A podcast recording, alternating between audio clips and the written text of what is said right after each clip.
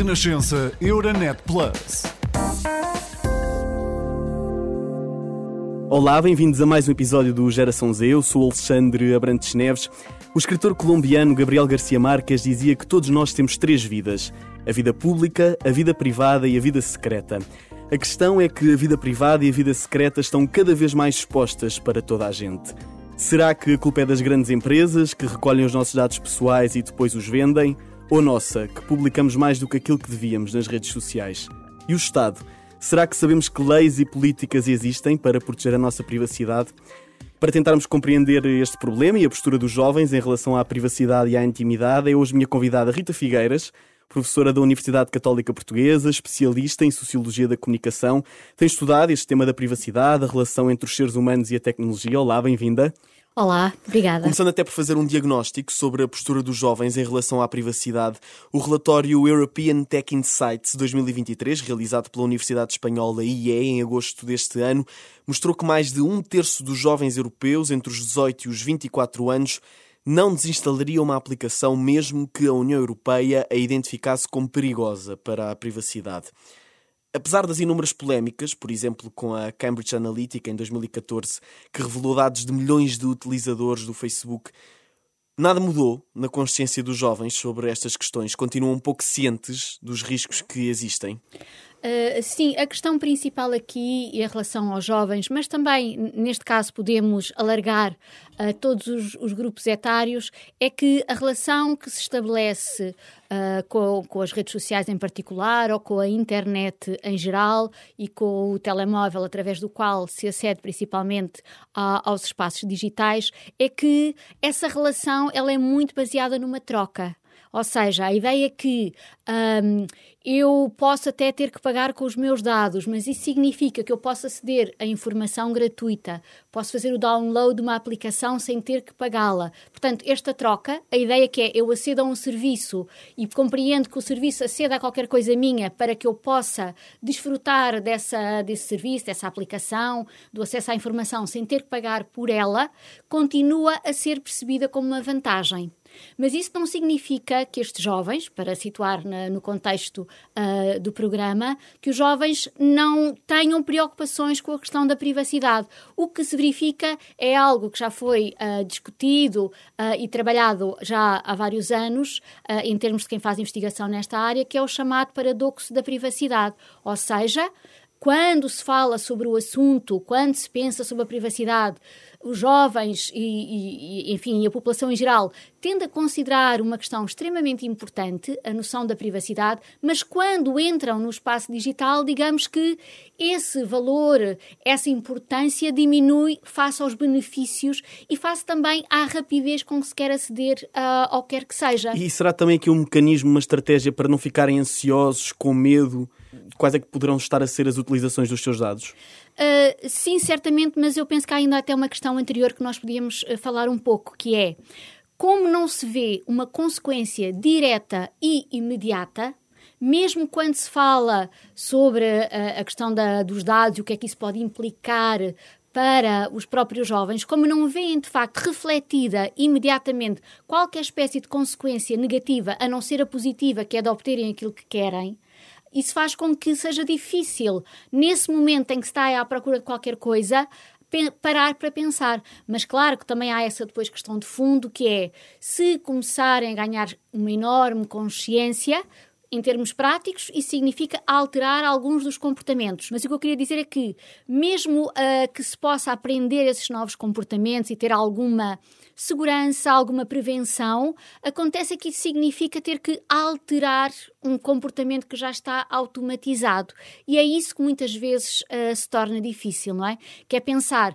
Uh, Talvez eu possa utilizar um navegador que me mantenha anónimo. Talvez seja melhor eu, em vez de aceitar todas as condições, ir ver quais são os termos e as condições para ver quais são os dados que eu posso evitar que sejam recolhidos. Portanto, isso significa introduzir etapas, uh, atrasar uh, o acesso, o, o objetivo que me levou a ir buscar, procurar qualquer informação. Estamos a quebrar algo que já é quase intuitivo. É, e, e é um automatismo, não é? Já faz, eh, fazemos essas, eh, esses passos todos de uma forma rápida. E há algo que a tecnologia e o seu avanço traz que uh, realmente altera-nos a nossa tolerância e, e, e, que pode gerar essa ansiedade e alguma frustração que é como é cada vez mais rápido o acesso, os jovens não estão tão disponíveis porque de facto querem é a gratificação mais imediata e se é à procura de algo divertido, querem logo se divertir, querem esclarecer uma informação, têm-na logo e, portanto, qualquer etapa no meio, de facto, dificulta um, essa aprendizagem, essa disponibilidade para aprender, mas é, de facto, uma questão fundamental. E, e também por estarem tão enquadrados já neste sistema e existir esta vontade de ter os resultados de uma forma cada vez mais rápida hum. e eficiente, Será que os jovens até não se importam que os seus dados sejam utilizados desde que isso lhes seja comunicado de uma forma transparente e que seja para uhum. objetivos dos quais eles estejam 100% informados? Uh, claro que uma das questões fundamentais, de facto, é essa da transparência e da integridade dos dados, digamos assim, que é uh, eu saber exatamente para que é que os meus dados vão ser usados. Claro que há uma dimensão dessa recolha que podemos saber, mas há todo um outro conjunto de informações uh, que são recolhidas ou que são cruzadas com outro tipo de dados uh, que muitas vezes escapa à consciência. E que exemplos de dados é que nos pode dar em que as, as empresas conseguem aceder ou que as empresas não conseguem aceder? Por exemplo, um, se o tipo de informação ou que se coloca numa rede, gosto mais desta música, gosto daquele grupo, gosto deste estilo uh, de roupa, o que seja, qualquer informação que seja disponibilizada, como uh, uh, foi essa, essa, essa partilha foi consciente, não é? Foi tomou-se a decisão de partilhá-la. Esse tipo de dados, normalmente, as pessoas e os jovens em particular não têm problemas em partilhar. Acontece é que há todo um outro tipo de dados que podem ser partilhados, por exemplo, informação trocada nas mensagens em que só dirige a uma pessoa não é? E que, uh, mesmo nas redes sociais, que se troca uma mensagem na, nos espaços mais privados, essa, há um determinado tipo de dados, que aí também estão incluídos, que podem ser partilhados. Aí já tendem os jovens a achar que isso não é correto. E até pegando nesta questão que a Rita acaba de falar sobre as conversas que temos nas redes sociais, o desconforto dos jovens aumenta quando pensam que por detrás das empresas que gerem todas as plataformas que utilizamos online existem pessoas concretas, existem quase espiões que podem de facto ler aquilo que conversamos com os nossos amigos, com as nossas famílias? Os, eh, as consequências da recolha dos dados, ela é muito mais, pode ser mais nociva com as empresas do que com as pessoas, embora seja com as pessoas que se tenda a ter mais receio, alguma inibição, alguma vergonha, algum medo, também que terceiros digam ainda a outros terceiros o que o tipo de informação que acederam sobre nós, portanto, mas há aqui, uh, mas de facto a maior preocupação e, ou pelo menos consciencialização enquanto cidadãos,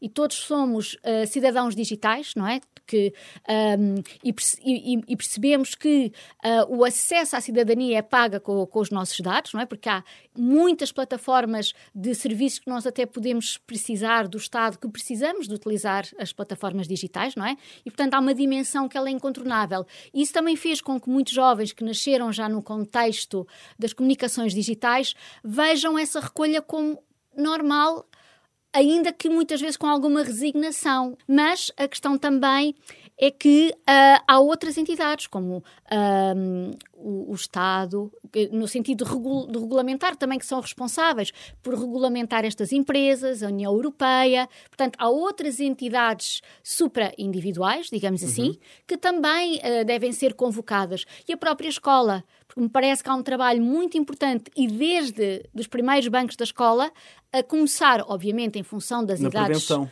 nas idades de cada um, a perceber o que é que é este meio que é impossível de contornar, a não ser que decidamos ir viver na, numa, num bosque. Ser ermitas, quase. Exato, sozinhos, isolados e, e, só usamos caneta e papel e vamos telefonar aos correios, se é que nos correios ainda há telefones para poderem ser usados, não é? Portanto, estou a brincar porque é praticamente impossível, não é? Fazer uma vida normal sem uh, necessitar de, de partilhar dados uh, é impossível. E, e, a Rita falou agora aqui de, de, duas dimensões importantes que, que eu quero abordar.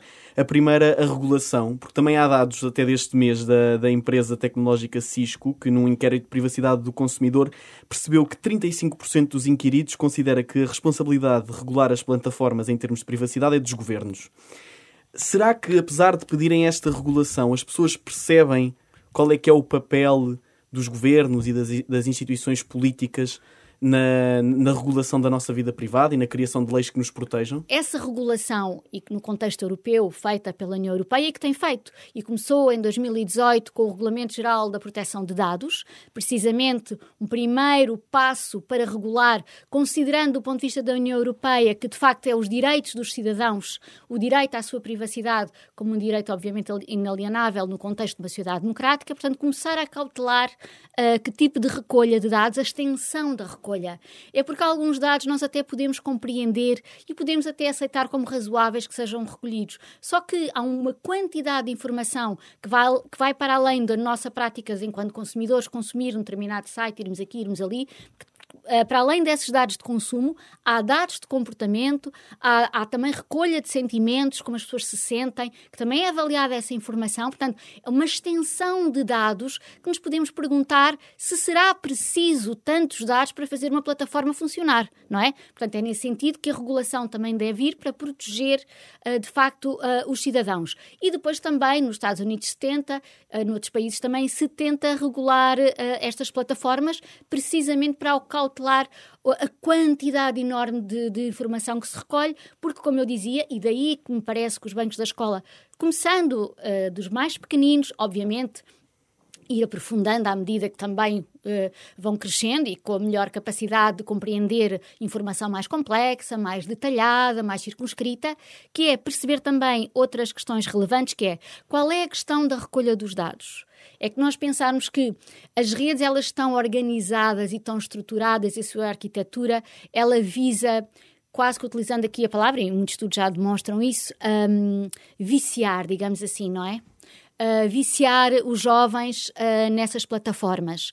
E muito dessa possibilidade de conseguir fazê-los entrar e de não lá sair vem com é possível ser feito por causa destes dados, precisamente, que é porque estes dados são utilizados, por um lado, para devolver aos jovens publicidade direcionada, publicidade que vai mais ao encontro daquilo que as empresas conseguem perceber que é o que mais interessa àqueles jovens, tendo em conta aquilo que os, os, as, os textos em que clicam, as imagens que procuram, os sites de roupa que, que estão interessados, o que é que veem no YouTube, a que, um, a que lojas digitais é, é, que frequentam. Portanto, tudo isso dá uma quantidade enorme de informação que depois é utilizada para, para essa publicidade direcionada, mas também para outras coisas, para as recomendações. Os sistemas de recomendações, que são muito baseados na informação recolhida pelos indiví dos indivíduos, faz com que cada vez mais os faça gosta de azul, então aqui está mais azul mais azul, outros tom de azul, outros, tom de, outros tons de azul.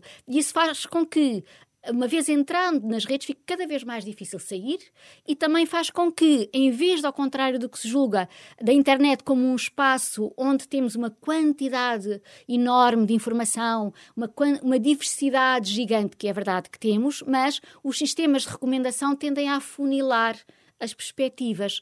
Mas, se desconhecermos que este processo está em curso, temos a ilusão que estamos a conseguir chegar a todo lado e que vemos tudo o que queremos. Mas muitas vezes, digamos que é um rio que está a ser muito condicionado por estas dimensões mais invisíveis, da escolha dos dados, da programação dos algoritmos, que estão a estreitar mais a visão do que a abri-la. E, e, é alertar para esses riscos também que é preciso nos tais programas de literacia. Nós já falámos aqui do, do papel da escola, mas enquanto eu me preparava para, para esta entrevista, li um artigo do, do Jornal Público de setembro de 2022 em que José Pacheco Pereira dizia mesmo que a utilização dos nossos dados pessoais pode ser aqui uma ameaça à democracia e também à própria segurança e defesa do, do, do país. Será que fazia sentido criar um tipo de iniciativa semelhante ao que já existe ao Dia da Defesa Nacional, mas virado para, uh, para a nossa cidadania digital, para a nossa vida nas redes sociais e na internet? Uh, com certeza que sim, e até uh, mais do que um dia, enfim, os dias às vezes são importantes para sensibilizar, para marcar, para recordar até as pessoas, não é? Uh, que de facto aquele assunto é um assunto relevante, mas eu parece-me que ele devia ser aprendido, tal como aprendemos em criança a atravessar a estrada, não é? Que é algo que, no princípio, parece difícil para qualquer criança estar atento, perceber que os carros vêm de um lado, vêm do outro, há, um há uma passadeira. Portanto, são códigos que se vão ensinando à criança de como conseguir autonomizar-se na rua. Da mesma maneira, eu penso que se deve ensinar sobre as questões da privacidade online, perceber como é que funciona. E essa, porque há essa outra questão no, na referência que, que, que, fazia ao, ao artigo do José Pacheco Pereira, que é uh, outra questão fundamental, que é esta quantidade enorme de dados que são recolhidos, eles estão em base de dados. E, quer dizer, eh, no limite, essas bases de dados também vulnerabilizam Uh, um, um, país ou, um, ou, uma carteira de clientes de uma empresa, porque infelizmente, como sabemos, um, quanto mais a nossa vida está impregnada das dimensões digitais, mais espaço há também para ciberataques, não é? Mais território uh, é passível de ser uh, atacado. E muitas vezes esses ataques acontecem assim, libertando muitos dados, não é? Como já aconteceu com, com o Facebook, como já aconteceu com a própria, com o Twitter, com a própria Apple, não é? De dados que são, por alguma razão, são violadas essas bases de dados e colocadas uh, online uh, muita informação sobre os clientes destas mesmas empresas, não é? Portanto, há também aqui esta outra questão que é, uh, efetivamente, nunca se pode ter a certeza que se consegue garantir a, a, inviolabilidade desses dados que são recolhidos, não é? Nós temos estado aqui muito a falar de privacidade entre cidadãos numa perspectiva muito vertical, portanto, entre cidadãos e Estado ou uhum. empresas, uhum. mas a verdade é que a privacidade depende também muito do contacto que nós temos horizontalmente, portanto, entre claro. pares, entre cidadãos, e isto até de uma forma até que pode ser não intencional. Eu divulgar uma, uma imagem que para mim não tem qualquer problema, mas identifico uma pessoa claro. que simplesmente não queria, não, não queria ser identificada. Isto também traz aqui um bocadinho outro conceito, que é a intimidade. Estão, há, aspectos da nossa vida privada que antes eram só do, do foro privado que são, estão a ser transportados para o espaço público. Uhum. Portanto, isso também tem muito a ver com, com, com o processo de transformação uh, dos, dos média tecnologia ao longo do tempo. Porque podemos dizer assim: se, um, se a televisão trouxe-nos o mundo em imagens para dentro de casa, não é? Trouxe o espaço público para o espaço privado. Também podemos dizer com os telemóveis e isso podemos estar em casa sentados a conversar pessoas, com pessoas que não estão lá não é? Portanto, o, o, nós também nos projetamos para esse mesmo mundo. E as pessoas, quando mostram, por exemplo, uh, partes da sua casa e colocam determinadas fotografias online, elas também estão a partilhar com terceiros, uns conhecidos, outros absolutamente desconhecidos, uh, zonas da sua própria vida que anteriormente eram as pessoas que faziam a franquia de quem é que tem acesso à minha casa e quem não tem. A partir do momento em que se coloca qualquer coisa online, ela fica acessível, mesmo quando se pensa, ah, não, mas a minha conta é fechada, só os meus amigos acedem. Há sempre terceiros que podem partilhar, reproduzir aquela mensagem, reproduzir aquela fotografia, copiá-la e torná-la acessível a, a, outras pessoas, não é? Ou uns estão, têm as suas contas fechadas, outros têm as contas abertas e por aí adiante vai uh, essa mesma informação. E, e até do, do, que falávamos há pouco, de nós próprios transportarmos, partilharmos aspectos da, da nossa vida privada. Nos últimos dias tem vindo a público uh, muitos grupos do WhatsApp em que se partilhavam conteúdos de, de cariz íntimo, nomeadamente pornográfico. Um deles até se chamava Bora criar o maior grupo do WhatsApp com pré-adolescentes, portanto 12, uhum. 13, 14 anos. Será que esta super partilha nas redes sociais de fotografias, de conteúdos relacionados com a nossa vida privada, do nosso dia a dia, com os nossos amigos, com a nossa família, vem aqui dar a ideia aos jovens que se pode partilhar tudo, que se pode enviar todo o tipo de conteúdos? Uh, altera claramente. Uh, no passado, só para, para responder a essa questão, indo um bocadinho mais atrás, o quarto era o lugar da privacidade, onde se escondia certas coisas, ou que se tinha começado a fumar e o, e o maço de tabaco estava escondido por baixo de uma gaveta, por, por baixo das meias, das meias, das meias, para tentar esconder, não é? Era, portanto, o espaço do segredo, digamos assim. Com, uh, um, com o desenvolvimento da internet, das redes sociais e com o telemóvel, há muita coisa que pode estar aí a acontecer que não se quer que seja do domínio público em geral, mas que faz com que, nomeadamente os pais, não tenham acesso e se abra novos lugares onde a privacidade seja transacionada, digamos assim, não é? O que é que acontece? Acontece é que houve uma crescente banalização da privacidade no espaço público e da intimidade, com a reality TV, com uh, os influencers que divulgam as suas próprias vidas, com as pessoas a colocarem online e todas as idades, não é? A colocarem a determinado tipo de conteúdo também mais pessoal, mais uh, privado e íntimo online, isso fez com, com que se banalizasse. O que é que acontece na vantagem nestes grupos? Outra, porque isto é tudo por fases e estádios, não é? Primeiro um, acede-se um bocadinho na, nas fronteiras do que é que se entendia que era privado, depois vai-se abrindo, vai-se abrindo, vai-se abrindo. O que é que acontece e que me parece aqui que é a mais-valia destes grupos do WhatsApp? Porque as informações são encriptadas, não é? Portanto, mas isso é sempre um risco, porque a privacidade, desde, desde os tempos da Grécia Antiga, ela sempre, eh, sempre foi um determinado tipo de informação restrita, não é? E o que a tecnologia faz, eh, ela, ela, ela permite ou potencia o oposto, não é? Que é a sua partilha em larga escala. Portanto, há aqui um contrassenso, digamos assim, uh, entre uh, aquilo que se entende como privacidade e o que a tecnologia uh, permite fazer com qualquer espécie de conteúdo, seja ele privado ou não. E esse contrassenso, que pelas suas palavras quase que parece contra natura, será a razão pela qual cada vez mais jovens saem das redes sociais, seja temporário ou permanentemente, que fazem um detox, como uhum. costumam chamar? Parece-me que inclui essa perspectiva, mas é, é uma questão mais ampla, que é de uma saturação, de uma exaustão. Exaustão de uma sobrecarga informativa, a toda a hora há sempre qualquer coisa nova a acontecer, a ideia de que está sempre desatualizado, não é? Também a ideia de que uh, eu preciso estar sempre a atualizar as minhas redes, sempre a ter uma ideia nova de um conteúdo giro que consiga ter mais alcance e estar sempre a superar as métricas da véspera com as métricas do dia seguinte, não é? Portanto, tudo isso é muito cansativo.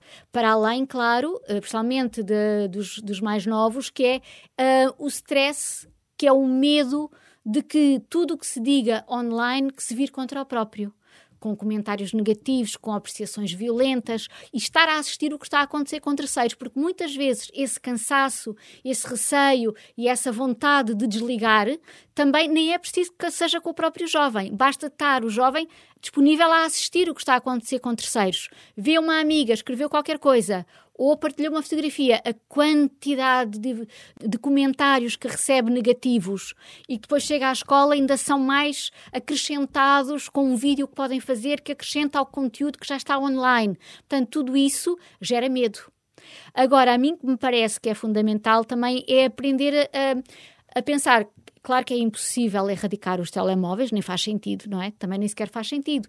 Mas talvez faça sentido uh, aos jovens e a todos, independentemente das idades, perceberem as vantagens que existe em muitos contextos offline, digamos assim. Que não retira nunca a importância que o online tem, a importância que o telemóvel possa ter, das redes onde as pessoas convivem, que também é um espaço de convívio, de socialização importante, mas que não é o único, nem o mais importante, nem sequer o mais gratificante. E, portanto, aprender a dosear e a, também a, a tirar partido de outros espaços, de outros contextos uh, e de outras coisas que se podem descobrir quando se está a olhar para a frente e para cima e não só a olhar para o ecrã do telemóvel. E nós terminamos sempre o Geração Z a pedir aos convidados para deixarem um conselho para, para os jovens dessa saturação. Há aqui alguma, alguma sugestão que deixe aos jovens que nos estejam a ouvir? Bem, o conselho é quando virem qualquer coisa que achem muito giro para tirar uma fotografia, em vez de atirar, é ficar a olhar e viver a experiência.